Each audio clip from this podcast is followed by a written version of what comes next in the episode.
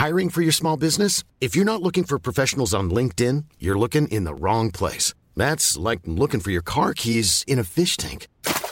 LinkedIn helps you hire professionals you can't find anywhere else, even those who aren't actively searching for a new job but might be open to the perfect role. In a given month, over 70% of LinkedIn users don't even visit other leading job sites. So start looking in the right place. With LinkedIn, you can hire professionals like a professional. Post your free job on linkedin.com slash people today.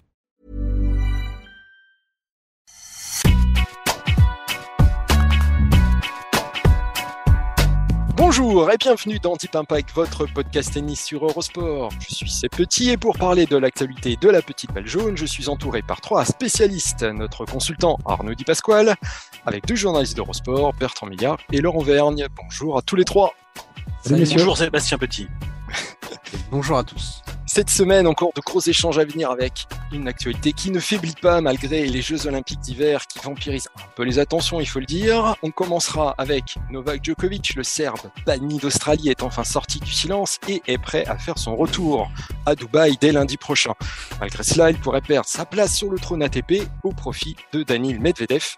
Le Russe fera-t-il un numéro 1 mondial crédible? Ce sera notre question qui fâche. Ensuite, nous parlerons de Félix Auger Aliassim. Le Canadien a remporté le tournoi ATP 500 de Rotterdam la semaine dernière, son tout premier sur le circuit ATP après 8 échecs en finale. Dans le sillage d'un bon Open d'Australie, le voilà donc lancé et installé dans le top 10. Mais qu'est-ce qu'il sépare encore du top 5 mondial? Ce sera notre débat de la semaine. Nous finirons avec l'œil de Deep, sans oublier la stat de Jeux 7 et Maths. Pour rappel, vous pouvez écouter cette émission sur toutes les plateformes de podcast, Deezer, Spotify, Acast ou encore Apple Podcast. Également, les meilleurs extraits vidéo sont à retrouver sur le site et application d'Eurosport. Les jours sont prêts, on dirait bien, Deep Impact, c'est parti. Bertrand, Bertrand, tu as été exaucé cette semaine. Tu attendais, quémandais, tu trépignais à l'idée d'entendre Novak Djokovic s'exprimer après la saga qu'il a touchée en Australie. Et ben voilà, cette semaine, il a parlé, il a parlé. Alors, est-ce que tu restes sur sa, sur ta fin après la lecture de ses premiers mots? Tu sais, moi, je suis cette semaine, je suis surtout euh, passionné par Matt Hamilton notamment et sa bande, ou Nicolas Sedin qui joue euh, l'histoire en, curling. Bon, ça c'est une chose. Euh, on reste sur le tennis. Un peu plus loin, on reste sur le tennis. Euh, je suis pas très surpris par les propos de Novak Djokovic. C'est ça la question, je pense, hein, puisque euh, euh, c'est alors on parle beaucoup de conviction là. Oui, c'est sa conviction et donc il, il va et sa conviction est plus importante que son palmarès, etc. Et tout le monde trouve ça très beau. On peut trouver ça très beau si on veut. Moi, ça m'inquiète un peu, c'est-à-dire qu'il est un peu dans le, je trouve qu'il est un peu dans l'extrémisme, mais c'est, c'est, c'est, ça fait partie du personnage. C'est, quand même un personnage ambigu.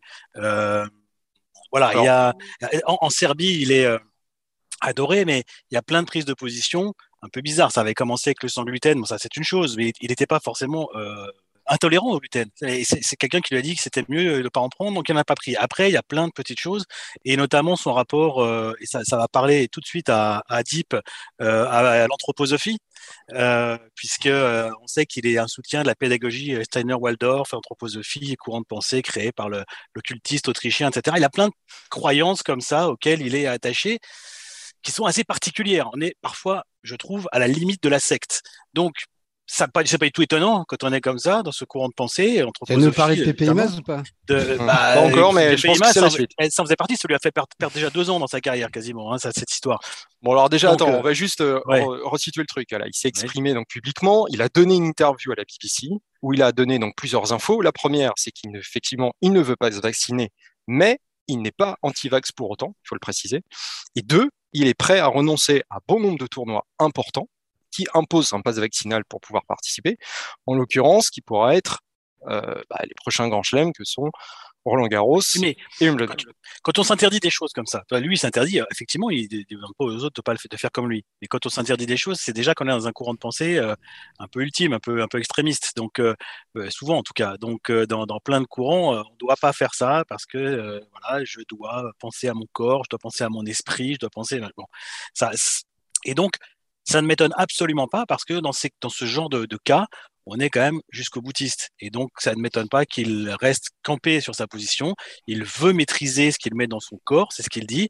Euh, donc, maîtriser ce qu'on a dans son corps, bah, ça veut dire euh, euh, pas le vaccin, parce que pour telle ou telle raison.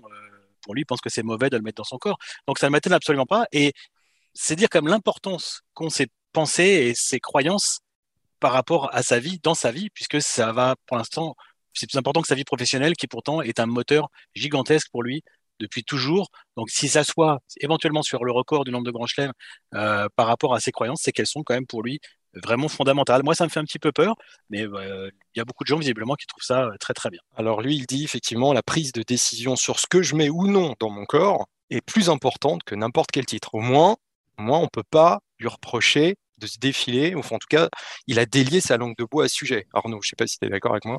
Moi, de... je, me dis que c'était presque par rapport à tout ce qui s'est passé obligatoire en fait qu'il aille dans cette direction. Il est obligé de la tenir en fait cette position euh, pour rester cohérent. Sinon, euh, si tu retournes ta veste, après de dire qu'il est pas euh, anti-vax, je pense qu'il est un peu obligé de le dire aussi. J'ai le sentiment que c'est aussi beaucoup de com. Il aurait pu ne rien dire, tout simplement. Oui, oui, oui, mais c'est important de le souligner aussi, je pense, pour lui, et de montrer qu'il voilà, il n'est pas un leader d'un mouvement. En fait, il veut pas l'être non plus. Ça serait trop. Euh, mais après, par rapport à sa cohérence, moi, je, je trouve ça totalement logique voilà, qu'il suive cette position. Enfin, l'inverse m'aurait surpris et je pense qu'on l'aurait plus tapé dessus s'il avait, euh, avait finalement accepté, après tout ce qui s'est passé, enfin, je veux dire, il ne serait pas allé aussi loin, tout ce qui s'est passé là sur l'Open d'Australie, on va pas revenir sur les faits, mais euh, tout ça est allé bien trop loin. Euh, et, à un moment, maintenant, les choses sont claires. Il connaît les règles du jeu. Il ne va pas essayer de contourner euh, les règlements. Et, et, en effet, je trouve que, voilà, après que ce soit louable, ça, c'est un autre sujet. On, fait, on pense qu'on veut. Et je n'ai pas envie de rentrer dans ce débat. Moi, je dis juste que c'est très cohérent je, préfère dans l'absolu qu'ils tiennent cette position plutôt, euh, plutôt, plutôt qu'une autre par rapport à, encore une fois, au passé à tout ce qui s'est passé. Il n'est pas anti-vax, mais il est l'idole des anti-vax en revanche. Hein. Tu, disais que Bertrand devait être content parce que pendant l'Open d'Australie, on, en, on en avait parlé, il disait j'aimerais entendre Djokovic. Je suis pas sûr que Bertrand soit ravi à ce niveau-là parce qu'en fait, il a absolument pas parlé de euh, toute cette histoire qui a mené au, au vaudeville de Melbourne. Il n'est pas du tout revenu là-dessus et moi, c'est là-dessus que j'avais le plus envie de l'entendre parce qu'il reste quand même pour moi beaucoup de questions et il n'y a aucune réponse qui a été apportée. Et j'imagine que dans l'interview à la BBC, il a dû euh, spécifier euh, en amont qu'il ne parlerait pas de, euh, il ne reviendrait pas de façon précise sur ce qui s'est passé en Australie. En fait, pour moi, il a donné qu'une seule info parce qu'on dit il a il a confirmé qu'il a dit pour la première fois qu'il n'était pas euh, vacciné. C'est vrai que c'est la première fois qu'il le dit publiquement dans les médias, mais on avait lu le script de, son arrivée à l'aéroport à Melbourne où il, répondait à l'agent euh, des douanes non, je ne suis pas vacciné lorsqu'il lui posait la question. Et de toute façon, tout ça était une évidence. Donc la seule info qu'il donne vraiment, c'est qu'il ne se vaccinera pas. c'est ça l'info importante je me rappelle que pendant l'Australian Open, on en avait parlé. On disait que de toute façon, on pouvait faire que de la spéculation sur la suite et qu'il avait deux choix ou prendre le risque de sacrifier une partie de sa carrière à court terme ou euh, renoncer à ses convictions. Il a choisi donc euh, de rester fidèle à ses convictions. Et moi, je me souviens qu'on avait dit, même si on peut que spéculer, à mon avis, il ne, renoncera pas à ça. Et donc, il ne se vaccinera pas. Je ne le voyais absolument pas se, vacciner. Donc, il est cohérent avec lui-même. Maintenant, la question, c'est de, savoir, maintenant que ce point est précisé par Djokovic, c'est de savoir quelle sera l'ampleur du sacrifice que, sa non-vaccination va lui imposer. Il a peut-être une chance dans son malheur, entre guillemets, c'est que la situation sanitaire en Europe est plutôt en train de s'améliorer, que les, restrictions sanitaires, les, les, passes vaccinaux sont plutôt en train d'être levées. En France, il est encore là, mais le gouvernement a parlé d'une possible levée du pass vaccinal, je crois que c'était fin mars, début avril. Si tel est le cas, et s'il n'y a pas une nouvelle aggravation d'ici là, Djokovic, a priori, devrait pouvoir participer à Roland Garros. C'est encore du conditionnel, mais il devrait aussi pouvoir participer à Wimbledon. Donc finalement, ça pourrait ne pas être aussi catastrophique que ça. Le gros problème pour lui, c'est les États-Unis. Pour l'instant, il ne peut absolument pas y aller. Donc, euh, sauf euh, improbable retournement de situation euh, du côté des autorités américaines, on ne le verra ni à Indian Wells ni à Miami. L'US Open, c'est encore loin, mais en l'état, il ne pourrait pas le jouer. Donc, c'est potentiellement quand même très dommageable pour lui, mais ça pourrait être moins catastrophique que prévu, notamment pour Roland Garros et Wimbledon. il faut dire que, il faut préciser qu'effectivement à Londres en ce moment, c'est moins strict, voilà, et qu'à condition de faire un test avant de partir et à son arrivée à Londres, il devrait être autorisé à, défendre son titre, en tout cas sur gazon. Juste un mot, l'anthroposophie, les amis, parce que je vous en ai parlé tout à l'heure, pour vous montrer à quel point il est dans le mysticisme, et nous, on est bassement terre à terre, là, comme histoire de vaccin, mais anthroposophie donc du fameux Steiner-Waldorf, l'idéologie, une croyance qui veut replacer l'homme au centre du cosmos, mêle karma, créatures imaginaires comme les gnomes, ou encore l'existence d'un Christ cosmique. Euh, ça se base sur une dimension euh, mystique. Et lui, donc, il serait quand même une prise de guerre pour ce, pour ce mouvement. Sur le blog de sa fondation, il y a un article qui a fait l'éloge de la pédagogie Steiner-Waldorf. Sa femme aussi est assez proche de ce, de ce mouvement, quand même très, euh, très particulier. Donc, voilà, c'est en dit long. C'est quand même un mouvement qui est surveillé euh, par l'observatoire des, je sais pas dire bêtises, des, des sectes là. Donc, voilà, c'est c'est pas quelque chose qui l'étale. La mission interministérielle contre les sectes. Voilà. Donc voilà, donc il, est proche de certaines choses un peu comme ça, un peu bizarres, un peu mystiques, un peu particulières. Et, donc, euh, quand on est comme ça, encore une fois, je le répète, euh, en général, on croit euh, fermement à certaines convictions et on on déroge pas, quel que soit ce que ça peut changer dans ta vie. Donc lui, c'est tout simplement plus important que que le tennis actuellement. Voilà, tout simplement. Et effectivement, comme vient d'expliquer Laurent, ça n'aura peut-être pas forcément une si grande incidence que ça. Ça fait peut-être juste un grand chelem en moins de jouer dans sa carrière à raison du vaccin, du non-vaccin. Oui, si la pandémie ne repart pas, évidemment. S'il n'y a pas un autre variant qui vient, qui vient aussi euh, tout bousculer, comme euh, ça l'a fait quand même ces deux dernières saisons, il ne faut pas l'oublier. Euh, conséquence directe de ce qu'il annonce, c'est qu'il risque tôt ou tard de perdre sa place de numéro 1 mondial si on reste dans le, dans le même contexte sanitaire. Il va perdre la semaine prochaine 2000 points de sa victoire en Australie l'année passée, ce qui va le rapprocher irrémédiablement de celui qu'il suit, Danil Medvedev, qui n'aura que 40 points de retard avec le Serbe. Les tournois de la semaine d'après donc pourraient euh, tout faire basculer. À Dubaï, donc pour Djokovic, endroit où le passe vaccinal est encore euh, n'est pas obligatoire pour jouer, et à Acapulco, pour Medvedev. Sans faire tout le détail en fait de toutes les possibilités, euh, ce qu'il faut retenir, c'est que le 28 février, le Russe pourrait être le nouveau numéro mondial et donc stopper Djokovic à 361 semaines. La question qui fâche est donc la suivante, et je vais commencer par Laurent. Est-ce que dans ce contexte, Medvedev ferait un numéro 1 mondial crédible? Je pense qu'il a vraiment raté une occasion en or en finale à l'Open d'Australie euh, de bah, de s'imposer de façon assez incontestable. Alors oui, Novak Djokovic n'était pas là pour les raisons qu'on connaît, mais Novak Djokovic était à l'US Open, euh, où Daniel Medvedev a gagné son premier tour du Grand Chelem, et Medvedev a battu Djokovic en 3-7 en finale. Donc pour moi, même avec l'absence de Djokovic à Melbourne, il avait cet argument-là quand même pour lui, euh, qui était de dire attendez, j'ai battu Djokovic en finale de Grand Chelem. Euh, il était le, premier de cette génération-là, hein, des, joueurs nés, on va dire, après, euh, après 90 ou 95, parce que Stan Wawrinka l'avait fait, mais lui, c'était vraiment dans cette fameuse next-gen au sens très large, le premier à battre un très très grand champion en finale de Grand Chelem. Et là, s'il avait pu doubler avec dans la foulée un titre à Melbourne et en plus en battant Rafael Nadal en finale en 3-7, ce qui n'était pas très loin de se produire, je pense que vraiment il aurait une, euh, il est certainement pas illégitime. D'abord le classement ATP, euh, ça se fait pas au mérite. Hein. C'est très bête et méchant. On additionne, on soustrait, on prend des points, on en perd. Donc le, classement, lui, c'est un ordinateur, il s'en fout absolument de savoir qui mérite ou qui ne mérite pas, qui est le meilleur ou qui n'est pas le meilleur. Il dit, euh, lui, il a plus de points que lui, que lui, que lui. Donc il aurait été un numéro un mondial euh, euh, logique sur les 52 dernières semaines. Mais je pense qu'effectivement, avec cette victoire contre Nadal qui se dessinait en 3-7 à Melbourne en finale, il aurait pu arriver avec son cigare derrière en disant les gars, je viens de gagner deux tournois du Grand Chelem de suite, je suis le premier dans l'ère européenne à enchaîner après un premier titre avec un deuxième dans la foulée. Jamais personne ne l'avait fait. Et en plus, je viens de battre deux gars qui sont à 40 victoires du Grand Chelem en finale à eux deux.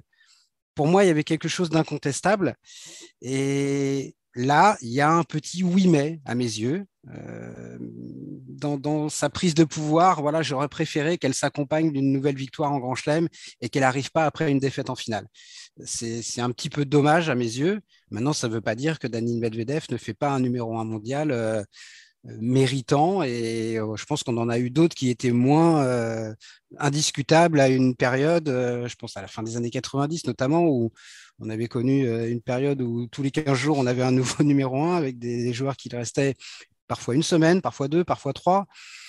Donc, il n'est pas illégitime, certainement pas, mais je pense qu'il a raté une occasion d'enfoncer le clou et de s'imposer vraiment comme le patron du circuit, alors que là, il lui manque ce petit quelque chose pour moi.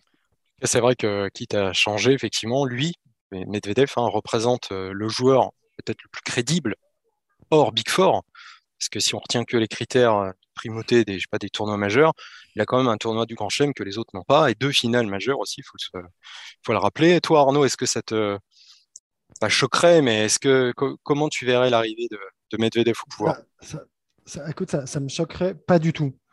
Mais pas du tout. Au contraire, je le trouve très méritant. Et quand je regarde un petit peu ces quatre euh, dernières années, finalement, parce qu'on peut prendre même 2018 où il gagne quand même trois titres. Et puis progressivement, il, y y bah, il évolue en fait dans son jeu à chaque fois. Euh, tu sens qu'il y a des remises en question. Enfin, on suit en plus cette relation avec son coach de très près, euh, Gilles Servara. Euh, cette année, donc 2019, qui est un peu l'année de la révélation, il nous surprend tous dans l'enchaînement, son enchaînement estival monstrueux avec cette finale à l'US Open. derrière, 2020, c'est un peu moins bien jusqu'à jusqu'au Rolex Paris Masters et on sait qu'il y a eu une remise au point, me semble-t-il, avec Gilles. moi, j'aime tout ça en fait. J'aime cette façon en fait de penser, de réfléchir son intelligence de jeu. Après, la, question n'est pas là. C'est peut-être parce que c'est un joueur euh, bah, dont on suit la, progression et je trouve qu'elle elle est réelle. Euh, il augmente enfin, de son niveau de jeu à chaque fois. Après, est-ce qu'il est. Enfin, oui, et finalement, euh, sur ces quatre dernières années, ouais, je crois que c'est le plus régulier, le plus stable. Alors, je parle pas, il y a Joko, évidemment. Enfin, je, sors, en fait, évidemment, de Joko. Ah oui, mais la question, c'est de savoir s'il est au-dessus de Joko. en fait, euh, la question, mais moi, la, la, oui, mais de façon légitime. En fait, si tu veux, la question, à un moment, euh, de façon légitime. Joko, enfin, on revient sur le sujet précédent, il a qu'à jouer, point. Il y a un moment où je me dis, aujourd'hui, moi, je prends ceux qui peuvent jouer, eh ben, c'est le plus légitime. De tous ceux qui peuvent jouer dans l'absolu, c'est le plus légitime.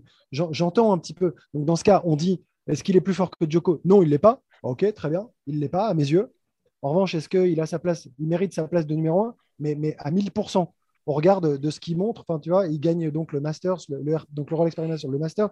Derrière, en 2021, monstrueux avec l'US Open. Là, il est à deux doigts d'enchaîner, de foutre, euh, comme tu le disais, 3-7 à Nadal. Ah, mais deux doigts. C'est ces deux doigts qui me gênent, justement. Eh oui. Ouais, mais, mais, ah, deux, petits ongles, même. C'est ah, oui, même oui. C'est même pas le doigt. Trois jeux. Et, euh, je, suis d'accord. Et en même temps, c'est peut-être une question de, semaines et de mois. Et on va bien voir aussi comment il, il va avancer aussi. Tu vois, moi j'ai l'impression. C'est vrai, mais son problème, c'est qu'il a un peu mangé son pain blanc là, à très court terme parce que c'est d'abord un joueur très très dominant sur dur, mais sur terre et même sur gazon. Et pourtant, je suis persuadé moi qu'il peut vraiment très très bien jouer sur gazon. Et d'ailleurs, Daniel, euh, quand il était tout jeune, euh, je me rappelle la première fois que je l'avais vu, il, m'avait dit que sa surface préférée c'était l'herbe et que euh, son rêve c'était de gagner Wimbledon. Donc peut-être qu'il y arrivera. Mais à, à, à court terme, là, ça va être très difficile pour lui de regagner un grand chelem avant le prochain US Open. Ça va être compliqué.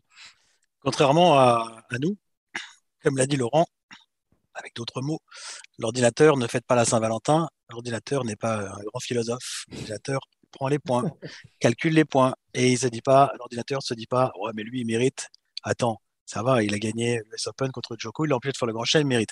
Non, alors effectivement, tout ça, il y a une logique de numéro 1, numéro 2, et a priori, il va quand même devenir numéro un. Néanmoins, si on regarde euh, effectivement sur les derniers grands chelems, il est quand même finaliste de, de trois des cinq derniers grands chelems, vainqueur de l'un, quand Djokovic euh, est vainqueur de trois, finaliste dans un quatrième et ne peut pas jouer euh, le cinquième. Donc effectivement, Djokovic encore au-dessus en termes de grands chelems. Pour moi, le Serbe, il reste le numéro un. C'est évident quand il est là. Franchement, on voit bien que qui est très souvent au-dessus. Bon, il y a eu cet, épisode du US Open où il est passé à côté de la finale très clairement. Euh, et là, il n'a pas pu jouer, donc on n'a pas pu non plus euh, pas trop savoir où il en est au niveau tennistique, mais je pense pas qu'il soit très bas. Donc c'est vrai que, comme l'a dit Laurent, il y a une première chose qui est le fait qu'il n'a pas réussi à terminer cette finale euh, victorieusement à Melbourne, et donc forcément, bah, il y avait absolument aucun débat si ça avait été le cas, mais il y en a un du fait qu'il ne l'ait pas fait. Et puis, bah, c'était mon deuxième point, et euh, Laurent vient de l'évoquer, euh, a coupé un peu l'herbe sous le pied, mais c'est le, cas de le dire. Mais effectivement, il y a un problème de surface, c'est-à-dire que euh, ce qui me dérange, c'est qu'on a un numéro 1 actuellement, Novak Djokovic, qui est très bon sur les quatre surfaces. Euh, toujours été très bon sur les quatre surfaces. Medvedev, c'est plus deux surfaces pour l'instant. Hein. C'est plus dur extérieur et indoor. Euh, là, il est très très bon. Mais sur terre battue, et on sait qu'il n'aime pas trop ça et que pour l'instant, il n'a pas vraiment prouvé, même si à Roland Garros, il a fait de gros progrès l'année dernière et qu'il a fait quand même un bon tournoi. Mais un bon tournoi, c'est quart de finale, c'est pas. Euh, c'est pas encore le dernier carré ni la, la finale. Et puis sur gazon, bah, Laurent l'a rappelé, il aime bien cette surface, mais pour l'instant, il n'a pas brillé. L'année dernière, il avait perdu en deux jours contre Urkach. Bon, vraiment pas bon le, deuxième jour. Euh, il était quand même loin du compte. Donc ça, ça joue aussi un petit peu. Moi, dans la perception d'un numéro un. numéro un, on, s'attend à quelqu'un qui soit vraiment euh, très bon, qui soit régulier, qui soit bon partout, euh, qui, soit euh, multi-surface, etc. Donc il va falloir, je trouve, pour être vraiment un numéro incrédible, au-delà du fait d'avoir gagné l'Open Australie, peut-être d'être encore plus fort sur les deux surfaces sur lesquelles, pour l'instant, il est un peu, voire beaucoup en dessous de ses rivaux. Et là, quand il aura euh, fait finale aussi à Roland Garros et à Wimbledon, bah, ça prendra quand même encore beaucoup plus de, de consistance que ça n'en prend aujourd'hui. Néanmoins, il va normalement être numéro un. Après, des numéros un un peu bizarroïdes, il y en a eu. Il y a eu Rios à l'époque, par exemple, qui n'a jamais gagné. Il y en a eu plein. Il y, a eu plein. Et chez les filles, on n'en parle même pas. Euh, et euh, il y en a eu plein. Donc, effectivement, lui, s'il devient numéro un, pour moi, euh, c'est beaucoup plus légitime qu'un Rios, par exemple, à l'époque. Je sais pas s'il y en a eu plein quand même. Hein. Bah, il y en a eu quelques-uns. Ah, Moya, Moya, il a été numéro bah, Moya a gagné un grand chelem. Mais le seul qui n'avait pas gagné grand chelem, c'était Rio. C'est tous les autres, gagné un. Non, mais on parle pas de ça. On parle, Non, mais vous ne dites pas ça, là. Vous dites pas de pas gagner grand chelem. Vous dites qu'il faut être multi-surface. Il faut savoir gagner partout. Ouais, c'est vrai. Bah, euh, Moya était bon sur 3 surfaces sur 4. Non, mais d'accord. Non, mais ce que je veux dire, c'est qu'il y en a eu d'autres. Enfin, je sais pas, Bruguera, courir, ils étaient aussi moins bons à un moment donné. Sur... Ils avaient tous ah, des courir, non, Courir, non. Hein. Ah, courir, il a fait finale dans tous les grands chelems. Euh, ouais, finale au Masters. Euh, mais on, peut faire les comptes à la fin de la carrière de Medvedev. Bien sûr, oui. D'accord. mais ça, dire, c'est quand Jim Courier est devenu numéro un mondial, il gagnait deux grands chelems, il gagnait deux grands chelems par an, il était en demi en finale à Wim. Bien sûr, mais euh, j'entends ce que je. Mais après, il était moins pas moins, moins joueur de gazon, à mon sens. Mais après, il a, je dis pas qu'il a pas bien joué. Mais ah, comme Sampras, c'était pas terrien dans ce cas-là. Ça, c'est clair. Mais exactement. C'est vrai, c'est vrai, c'est vrai, c'est vrai. C'est ça, en fait. Mais c'est pour ça que dans le débat Sampras-Agassi, euh, même s'il y a six grands chelems de différence, ben, moi, il y a débat. Hein, parce que Agassi, c'est quand même, euh, il a gagné les quatre grands chelems, il a gagné toutes les surfaces, il a gagné les jeux. Et surtout, et surtout, non, pas surtout, mais, mais peut-être surtout, il a gagné Wimbledon. Il est le dernier pour moi, joueur de fond de cours à avoir gagné Wimbledon sur euh, le vrai gazon de Wimbledon. Bah, bien sûr, c'est son premier grand chef. Et ça, c'est un exploit qui est absolument euh, monumental pour moi en battant Ivan en finale. Sur terre battue, tu le vois, tu le vois briller un jour ou pas Vraiment? Je le vois briller. Briller, ça veut dire quoi? Ça veut dire gagner Roland, parce qu'en fait, la, ah, conclusion, c'est gagner des grands chelems. Gagner un moins faire finale. Moi, alors, je, je, quart demi, euh, ouais, je le vois possiblement y parvenir. Après, euh, après j'ai du mal à l'imaginer aller plus loin, comme ça. Mais, euh, mais avec de la confiance, avec un concours de circonstances, tu sais, tu sais que tout peut arriver. Ouais, c'est possible, pourquoi pas. Je pense que ce sera vraiment très intéressant de le suivre cette année, à, pas forcément qu'à Roland Garros, mais sur la saison de terre battue. Parce que l'année dernière, il fait un très bon Roland, il va en quart, mais il n'avait rien fait avant. Il avait absolument rien fait. Et quand il arrive, on se souvient qu'il avait dit si je passe un tour, j'aurai réussi mon tournoi. Et moi, je pense quand même qu'il s'était un peu mis en tête aussi que la Terre battue, aussi. La Terre battue, c'était pas pour lui, il aimait pas ça, donc il serait pas bon. Et je pense quand même que ce quart de finale à Roland lui a montré, il était très loin d'être un prétendant au titre. Hein. il perd en 3-7 euh, nettement contre Tsitsipas en quart. Mais je pense que ça lui a quand même montré bah, qu'il pouvait déjà c'est le préalable, être compétitif sur cette surface et durablement. Donc moi, ce que j'attends sur Terre euh, au printemps, c'est de le voir euh, bah, aller faire des quarts, des demi, peut-être une finale, voilà, mais, y compris dans les Masters 1000, mais qui pose déjà ce socle-là. Et après, il arrivera à Roland Garros, peut-être avec, peut-être pas l'ambition de gagner le tournoi, mais en tout cas, on ne sera pas là à se dire incroyable, Medvedev est en quart de finale, parce qu'on ne devrait pas se dire ça, même si c'est sa surface, euh, celle qu'il aime le moins, il a tout je suis désolé pour qu'un quart de finale à Roland Garros soit euh, quelque chose de banal pour lui. Alors, il n'aime pas cette surface, mais je me trompe peut-être, mais il s'entraîne donc avec Gilles Servara, il s'entraîne en France, au sud de la France. Il doit forcément jouer sur terre battue. Euh. Ah, mais tu sais, le, Sébastien, ça a évolué le sud de la France quand même. Il n'y a pas que des. D'accord, mais bon. Hein. C'est que les là où il y a académies, là où il y a des. il y a même du, y a du gazon chez Patrick Moratoglou. Hein, donc, euh, il, y a, il, y a, il y a, non, non, il s'entraîne sur la surface euh, sur laquelle il a envie de s'entraîner. Il y a les quatre surfaces du Grand Chelem sont disponibles dans le, dans le sud. Mais. Euh, oui, à Monte Carlo, c'est vrai qu'il y a beaucoup de cours en terre battue. C'est vrai que quand, les beaux jours reviennent, j'imagine qu'il doit pas mal taper euh, sur terre, mais pas que. Hein. Il y a quand même euh, des cours en dur aussi. Il s'entraîne beaucoup chez, à la Moratoglu Academy, où là, il y a vraiment toutes les surfaces et il y a plus de dur. Patrick me contredira si c'est faux, mais je crois qu'il y a plus de dur que de terre battue. Donc, euh, ouais, ça, ça, ça c'est un peu. Ça peut l'aider. Les Espagnols sont bons sur terre parce qu'il n'y a que des cours en terre battue. Les Argentins, pareil, dans leur pays, mais là, c'est plus, c'est pas trop le cas. Il s'entraîne sur la surface qu'il veut. Et s'il a envie de faire un peu de terre battue, il peut aussi, même en étant dans le sud, faire peu de terre battue. On va fermer cette page euh, temporairement avec euh, nos amis Medvedev et, Djokovic. On va parler d'un autre joueur qui pourrait aussi peut-être un jour se mêler à la, bataille de numéro 1, c'est Félix Auger-Aliassime.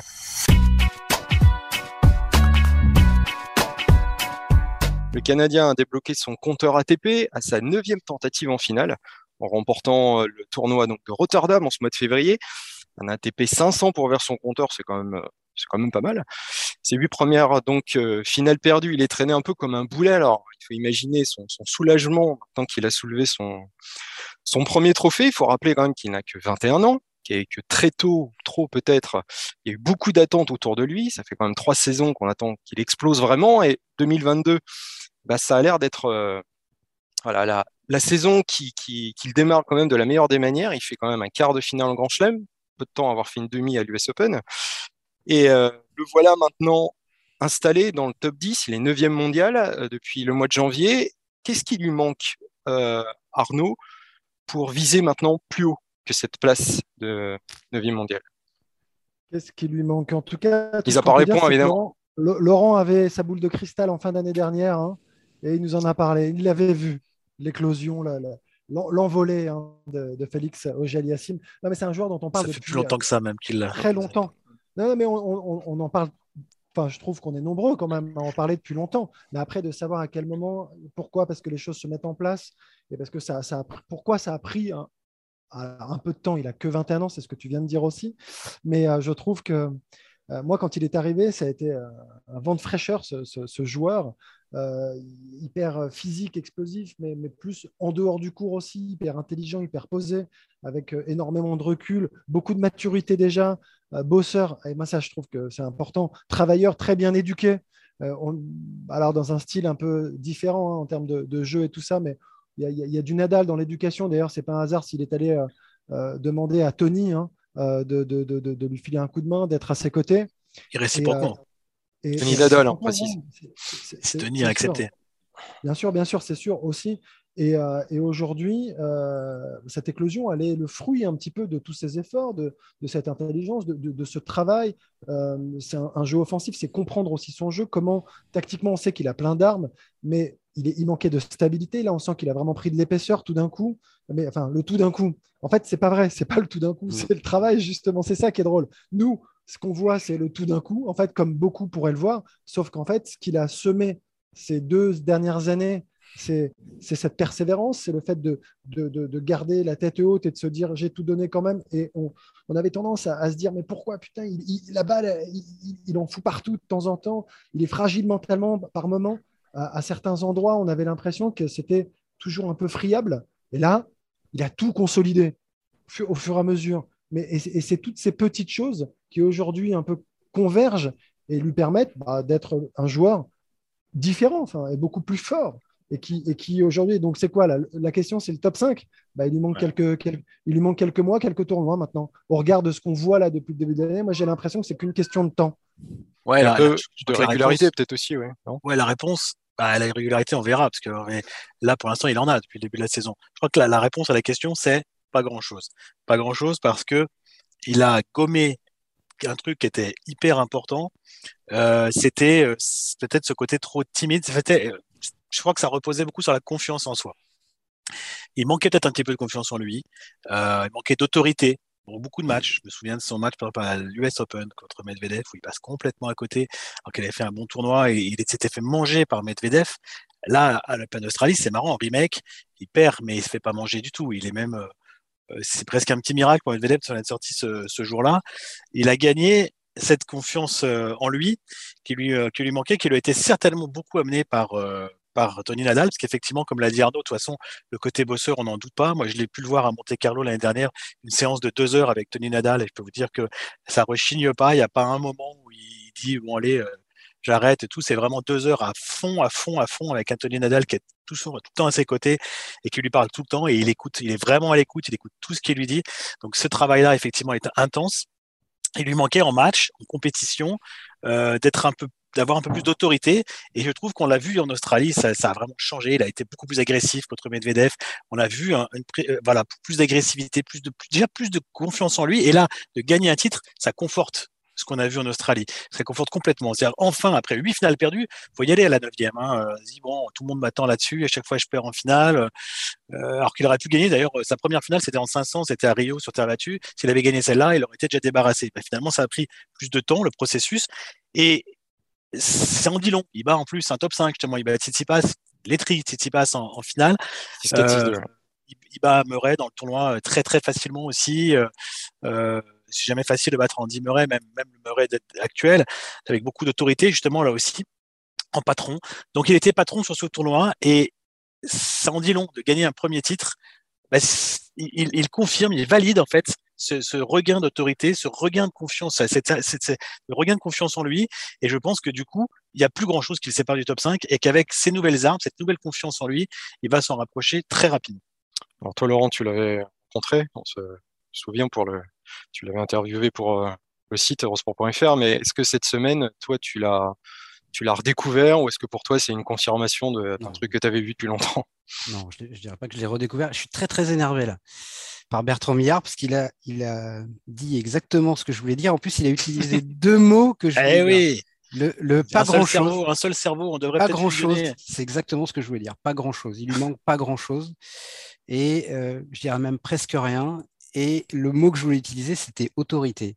Parce que dans le jeu, Félix, c'est quelqu'un qui, euh, aujourd'hui, depuis quelques mois déjà maintenant, euh, a à peu près tout en place. On peut toujours progresser sur tous les coups, dans tous les domaines, mais c'est un joueur qui a 21 ans, a pas de carence euh, monumentale dans son jeu sur un coup spécifique. Il est très très bon tactiquement. Il sert. Moi, j'ai été frappé là en Australie. Il a encore progressé au service. Regardez comment un Nadal servait quand il avait 21 ans et regardez le serveur que Nadal est devenu. Idem pour Djoko. Félix, il fait très très très mal déjà avec son service. Donc pour moi, il a il avait tout dans son jeu, mais je pense que c'était une question euh, d'attitude. Et autorité, c'est marrant parce que c'est exactement le terme que j'ai employé dimanche euh, dans un tweet en disant euh, il y a une nouvelle autorité chez lui, tout le reste était déjà plus ou moins en place. Et c'est vraiment euh, ce qui me frappe le plus chez lui. Mais Félix, on a l'impression que parce qu'il a éclos très très tôt, qu'il était à 15 ans en finale, euh, il, gagnait des matchs en challenger à 15 ans, il a gagné son premier challenger à 16, il était en finale d'un 500 à 18, etc., etc. On a l'impression que ça a été une, météorite comme ça qui a déferlé de façon euh, constante et linéaire. Et moi, quand je l'avais rencontré, il m'avait dit, on a l'impression, parce que j'ai eu des résultats très précoces dans une période où on n'en a plus l'habitude, que tout va très vite et très facilement pour moi, mais il dit en fait à chaque fois j'avance par palier et à chaque fois j'ai des zones de blocage. Il me disait que par exemple quand il est arrivé sur le circuit Challenger, il lui a fallu plusieurs mois pour, pour s'acclimater et un jour ça a cliqué, voilà. Et là il a il a avancé, il a sauté la marche et après ça a été la même chose sur le circuit, euh, en Grand Chelem, pour moi, en Grand Chelem, et ça, ça lui a fait beaucoup de bien. Ça fait trois tournois du Grand Chelem, on a oublié, mais il fait quart à Wimbledon, il fait demi à l'US Open, et là, il refait quart. Donc, il a acquis une régularité, une constance qui lui manquait aussi dans les grands tournois. Et je pense que ça lui a fait beaucoup, beaucoup de bien en termes de confiance. Et moi, paradoxalement, le match qui me fait dire qu'il a le plus avancé, c'est une défaite, c'est son quart de finale contre Daniel Medvedev. Ça nous dit encore tout ce qui lui manque. Voilà, pas grand-chose. Il est tout prêt. Il mène 2-7-0. Il a balle de match dans le quatrième, même si c'est avant, à mon avis, qu'il perd ce match. Il est tout prêt. Et quand on voit la différence avec sa demi-finale de l'US Open euh, contre le même Medvedev à Flushing au mois de septembre, où il avait l'air encore d'un petit garçon qui s'excusait presque d'être là dans ce match. Il, comme s'il disait Pardon d'être là, je ne suis pas encore à ma place. Alors qu'à Melbourne, contre Medvedev, c'était le jour et la nuit. Il lui a, pardon l'expression, mais il lui est rentré dans la gueule, il lui a marché dessus. Il était ultra déterminé et surtout, il est rentré sur le cours en se disant, mais en fait, j'ai toutes les armes pour battre ce gars-là, tennistiquement, tactiquement, physiquement. Et c'est pendant de sept et demi ce qu'il a montré et ce qu'il a fait. Donc oui, je pense qu'il est vraiment tout tout prêt. Alors évidemment, il y avait ce, ce blocage des finales. Pour moi, c'était qu'une question de temps et c'est très bien qu'il ait mis ça de côté, mais c'était pas un frein dramatique, c'était euh, un symptôme plutôt qu'une cause pour moi à ces finales perdues. C'était le symptôme de ce petit manque encore de confiance en lui. Il fallait qu'il se persuade de ce qu'il est. Et je pense qu'il l'a fait aujourd'hui. Et maintenant, à mon avis, vu que c'est un énorme bosseur, que c'est un garçon super intelligent, qui est super bien entouré, et au niveau de son staff et au niveau de sa famille, il n'y a pas grand-chose, à mon avis, qui peut l'empêcher de faire une très, très, très belle carrière. Et ce top 5, euh, il y sera, il est numéro 3 à la race. Hein, donc, euh, s'il continue comme ça, et on parlait de Medvedev tout à l'heure sur le côté un peu mono, surface, dur, euh, rapide. Félix, lui, en revanche, il est capable d'être très très fort partout. Il est capable d'être très fort sur dur. Il est très très fort sur gazon déjà. Et sur terre battue, c'est là qu'il a signé ses premiers très bons résultats, que ce soit en challenger ou avec cette finale à Rio. Donc c'est peut-être pas la surface qu'il aime le plus, mais rien ne l'empêche d'être très très bon sur terre battue. Donc euh, je pense vraiment que c'est le seul. Euh, c'est Roland Garros, c'est le seul tournoi majeur où il n'a pas encore passé la première semaine. Donc il y a peut-être aussi euh, oui, mais, une progression à venir. Sur mais parce qu'il a passé ce cap de, des majeurs, pour moi, vraiment euh, l'été dernier. voilà, c'est plus le même joueur. Pour moi, en fait, c'est sa maturité finalement, moi qui, moi, qui depuis le début, en fait, me bluffe. Il est arrivé, il est arrivé très jeune. Je trouve qu'il y a un recul, une analyse qui est hyper, hyper fine hyper juste déjà de la situation, c'est-à-dire qu'il est hyper conscient de tout ce qui se passe, de toutes les étapes. il ne il les brûle pas d'ailleurs. Euh, moi, la, force des, tout meilleurs aussi, c'est de savoir comment ils vont devoir jouer. Euh, parce que tu sais, euh, on en connaît d'autres et on va citer personne qui finalement avaient beaucoup, beaucoup de. Enfin, un avenir en tout cas promis, enfin, justement, dans le top 5 et en victoire de Grand Chelem, et qui à un moment donné se sont aussi installés dans un style de jeu sans réussir à finalement progresser. Et quand je dis progresser, c'est sortir de ces fameuses zones de confort. Lui, on sent que les choses sont très très claires. Enfin, je veux dire, demain, jouer avec plus d'autorité, rentrer plus dans le terrain, aller plus vers l'avant, tout ça, c'est très clair. C'est pas parce qu'il a gagné quelques matchs qu'il est euh, top 20, top 15, top 10 qu'il va s'arrêter en fait de penser euh, ou, de penser simplement que c'est suffisant. Je, crois qu'il y a vraiment ce truc qui, est très différent. Et ça, c'est pour moi la marque des, plus grands champions. C'est d'accepter de ne pas gagner forcément donc tout de suite, clairement, de perdre en jouant d'une certaine manière, en sachant, en étant convaincu que c'est l'avenir que c'est comme ça que les grands chelems, il va les remporter. Ah, c'est un joueur qui a clairement l'ambition euh, depuis un moment d'être numéro un mondial. Et quand on en parle, nous, de cette manière, euh, il n'a que 21 ans, on, l'imagine probablement atteindre cette place un jour. Euh, voilà. Mais donc, moi, moi c'est, cette maturité, j'adore, enfin, depuis le début. Et, ça englobe un petit peu tout le reste, après la persévérance, le travail. Mais il y a une intelligence que j'aime beaucoup chez ce joueur. Voilà. Ouais, la lecture de Laurent, j'avais pas lu ton tweet, hein. donc euh, voilà, pas comme. Ah ouais, je te crois. Hein, je te tu m'as piqué les surfaces. Ah, c'est pas vrai. Tu arrêtes Bertrand. c'est vrai. et pourtant, je suis Laurent sur Twitter euh, tout le temps, mais là, non, là, j'ai pas le temps. Ah, bah, je, suis sur Matt, je suis sur Matt Hamilton. Mais non, je suis sur Matt Hamilton et, et en ce moment et Nicolas Seguin et. Euh, et Eve Muret et tout ça. Non, non, j'ai pas le temps. Il est, il est monotache, Bertrand. Il peut pas faire deux trucs en même temps. Voilà, c'est comme ça. Ah, euh, il, y a trois, il y a trois sessions par jour en curling, mon ami, quand même. Hein, ça fait beaucoup de matchs, ah, il y en a autant que ça, c'est pour ça que eh c'est ben si long alors. Eh Et pour dire un, dernier mot sur Félix euh, Auger Aliassim, moi je, pense que euh, il y a un garçon qui s'appelle Raphaël Nadal qui a montré qu'on pouvait être le. Ça? Raphaël Nadal, un petit, un petit jeune, tu vas, tu, tu vas bientôt entendre parler, qui a montré qu'on pouvait être le plus grand des, tueurs, et je mets toutes les guillemets qu'il faut à tueur, hein, mais sur le cours de tennis et être absolument adorable en dehors. Et Félix, moi, trop longtemps, euh, trop longtemps, il y a 21 ans, hein, mais j'avais l'impression qu'il était, parce que c'est vraiment quelqu'un d'adorable, de bien élevé, de sympathique, d'intelligent, d'intéressant en dehors du cours, mais il n'avait pas encore ce côté un peu euh, autoritaire, on peut mettre le mot qu'on veut derrière, peu importe. Et là, j'ai l'impression que ce qui était plus naturel chez un Nadal, n'était pas tout à fait chez Félix Auger-Aliassime et il est en train de, gagner ça sur le cours. Et à partir du moment où il va avoir ça, et il est en train de l'avoir, ben moi, je ne vois pas grand-chose qui peut l'empêcher. Alors, je ne sais pas s'il va gagner 1, 2, 0 ou 15 grands chelems, je n'en sais rien. Et je ne sais pas s'il sera numéro un mondial un jour ou pendant 5 ans ou pendant 10 ans ou jamais, mais franchement, il a tout maintenant. Toutes, toutes les pièces sont en place pour que ça aille très vite, très haut. Et euh, le fait qu'il soit suivi par euh, Tony Nadal aussi va le. Enfin, ça fait un an maintenant qu'il le suit, mais, Mais c'est il, est, sûr il, un il, allié. est, il est possible que faire. tonton Tony lui ait fait comprendre aussi, peut-être que son plus gros évident. apport est à ce niveau-là, Ah oui, bien sûr. euh, sur la personnalité. Et peut-être qu'il lui a dit, Raphaël, euh, c'est- sur sûr. le cours, c'est un tueur, il faut que tu sois comme ça. Eh oui, Voilà. non, ça c'est sûr. On ne peut pas gagner des grands chelems et être un grand champion si on est un gentil garçon sur le cours. Je sais pas si c'est s'il a pris euh, son neveu en exemple, mais c'est sûr qu'il a forcément il lui a apporté quelque chose dans ce domaine-là, ça c'est évident. Et ça se met pas en place tout de suite, donc forcément qu'il a fallu euh, quelques mois. Euh, et n'oublions pas, Sébastien, que la nationalité de Félix Auger-Aliassime, c'est canadien.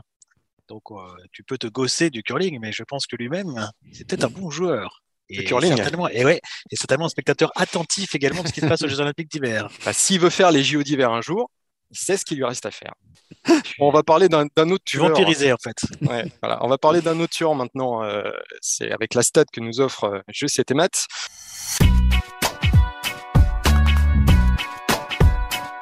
On va parler de Rei Opelka. Alors, euh, l'Américain, il a remporté le tournoi de Dallas, Il sera pas numéro en un. carrière. Pardon? Il sera pas numéro un. Il sera pas numéro un. Bah, Non, ni, ni top 5. on va, je sais pas, on va, on va en parler. Il a Ah bah, gagné donc je- son troisième, son troisième titre en carrière euh, aux États-Unis sur dur. Voilà, donc euh, il a balancé des ice à l'appel et il s'en est sorti en ne perdant pas un set et en gagnant six manches sur 8 au jeu décisif, dont un mémorable 24-22 face à Johnny Snare en demi-finale Historique, historique, voilà, 46 points joués, voilà, il y avait- c'est le plus long jeu décisif disputé depuis la création de l'ATP. Euh, donc la stat est la suivante, il a jamais perdu son service à Dallas en quatre matchs et n'a concédé qu'une seule balle de break, ce qui fait de lui le sixième joueur à réaliser pareil prouesse. Qui sont les cinq autres? Euh, alors il y avait Tomias, euh, Johnny Snare, encore lui, euh, il y avait Alex Dominor, euh, Raonic et Alex, et Alex Zverev. Voilà, tu as la réponse à la question. Et j'ai pas posé. Non, mais tu as déjà pas à la question que tu question. pas posée. Non mais voilà, gros service, gros coup droit. Est-ce que son jeu peut lui permettre de viser au-delà de la 19e place mondiale après un résultat pareil? Même si je connais ta réponse, je vais demander à Arnaud quand même. Non, J'ai dit, Oh, euh, oh, qu'il serait pas un. oh, oh. Non, mais oui, mais au-delà de la 19e, bah oui.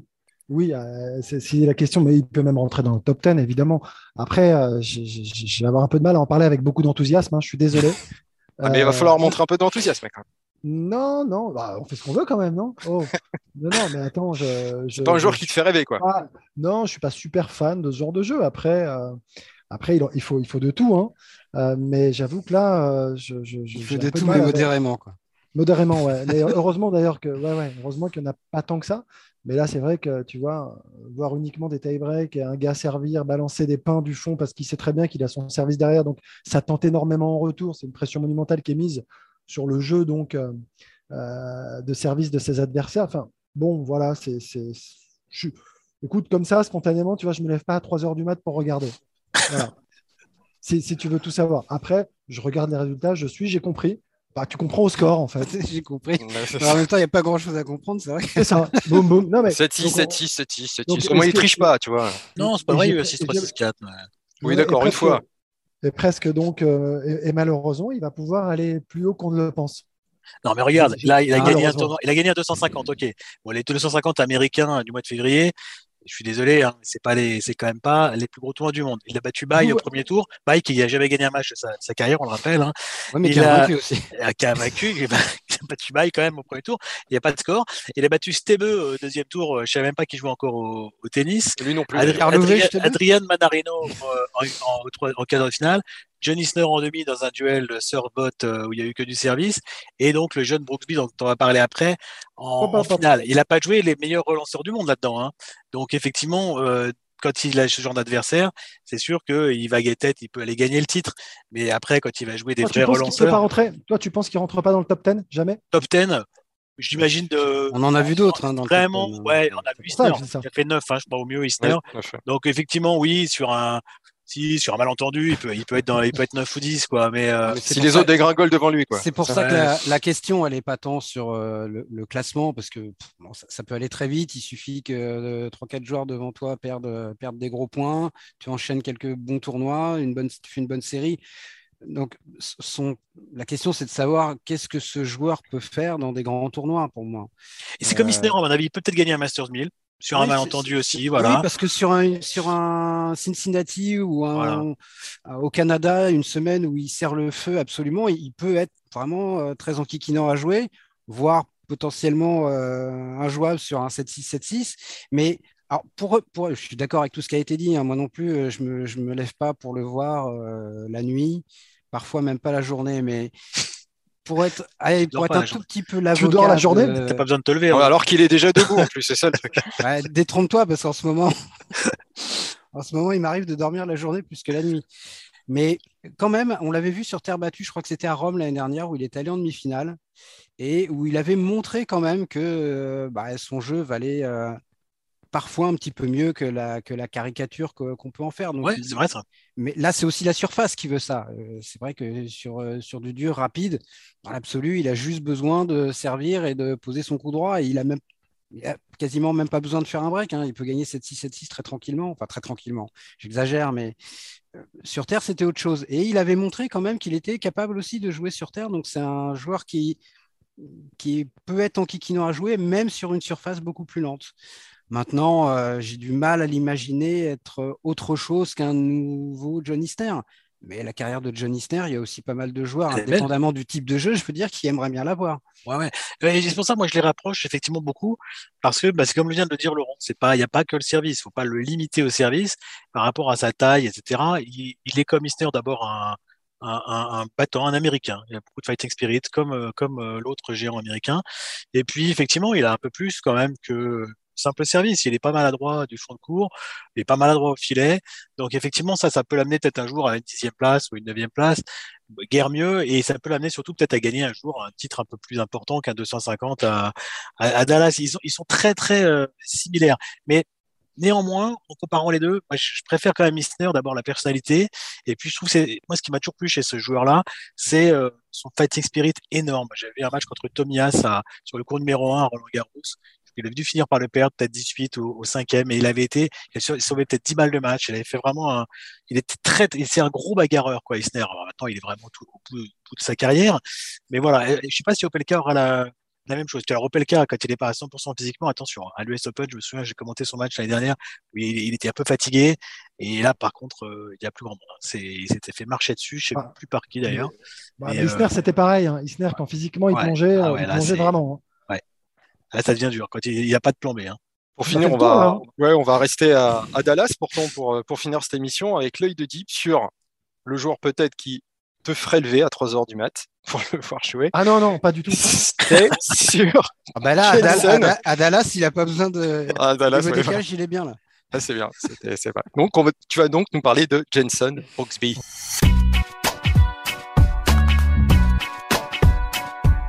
En fait, en j'ai l'impression de faire le tour des, joueurs un peu atypiques en ce moment.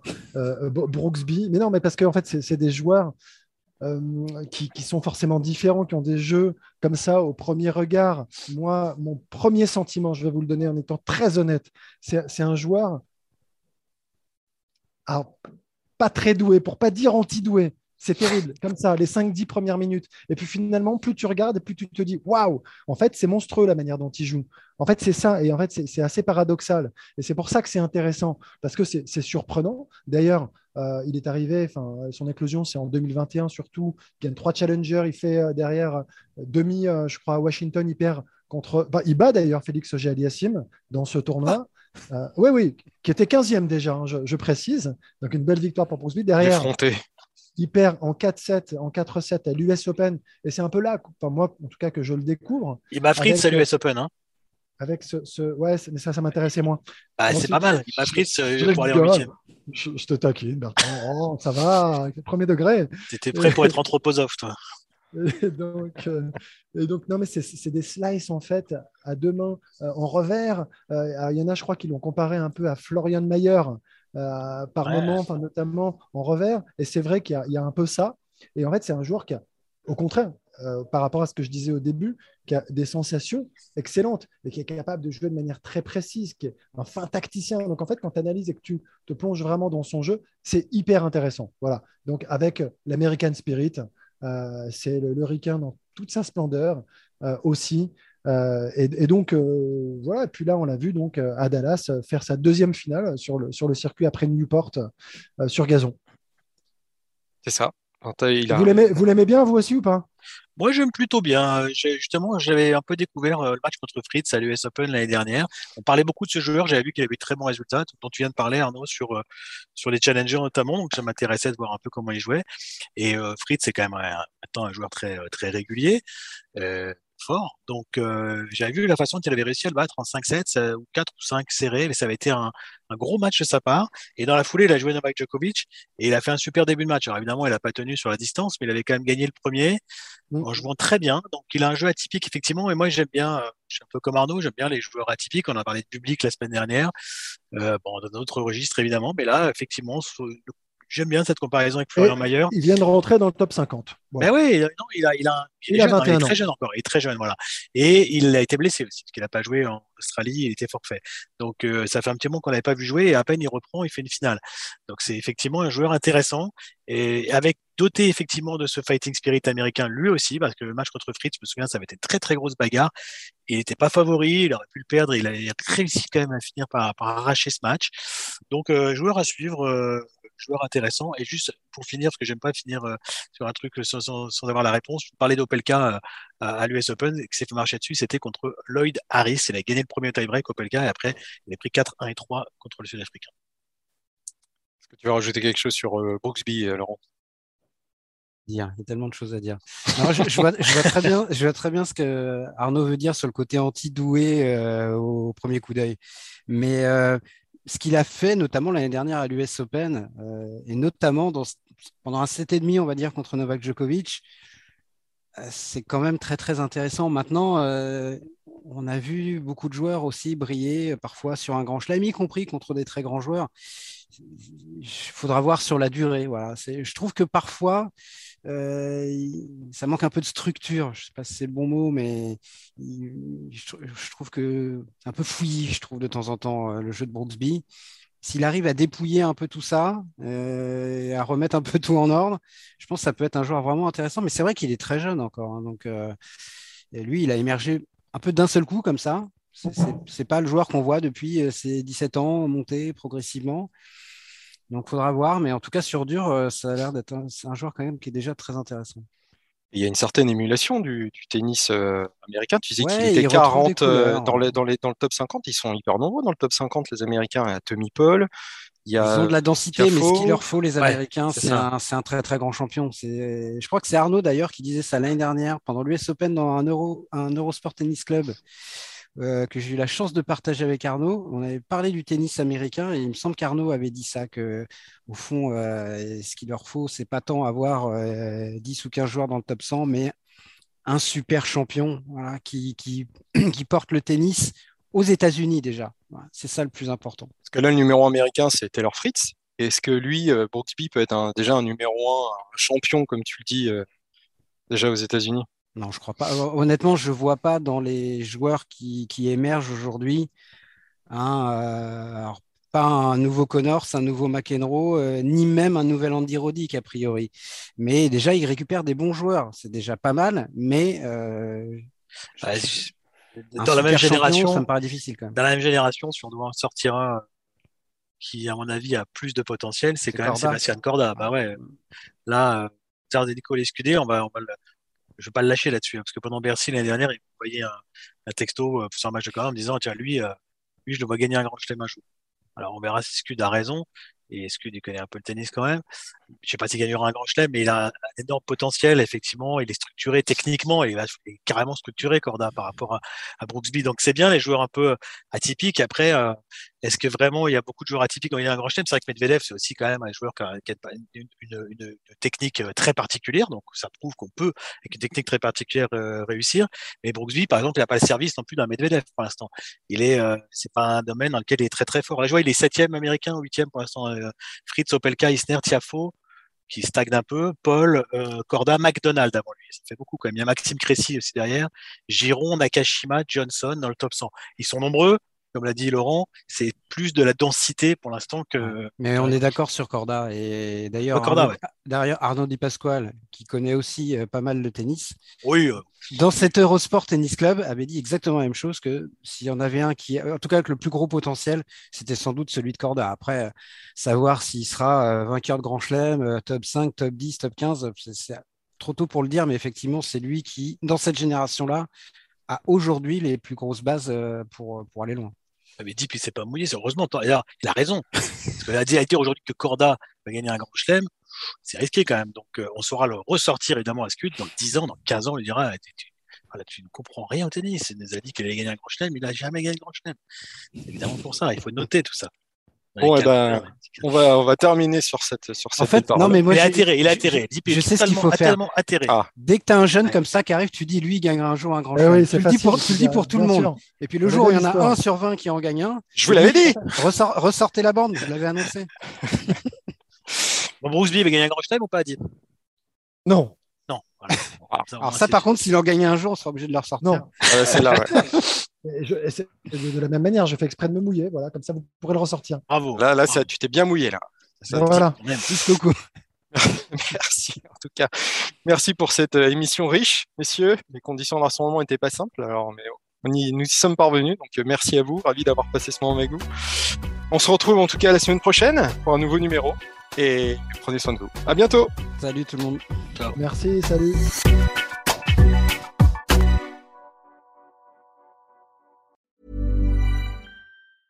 Even on a budget, quality is non-negotiable. That's why Quince is the place to score high-end essentials at 50 to 80% less than similar brands. Get your hands on buttery soft cashmere sweaters from just 60 bucks, Italian leather jackets, and so much more. And the best part about Quince, they exclusively partner with factories committed to safe, ethical, and responsible manufacturing. Elevate your style without the elevated price tag with Quince. Go to quince.com slash upgrade for free shipping and 365-day returns.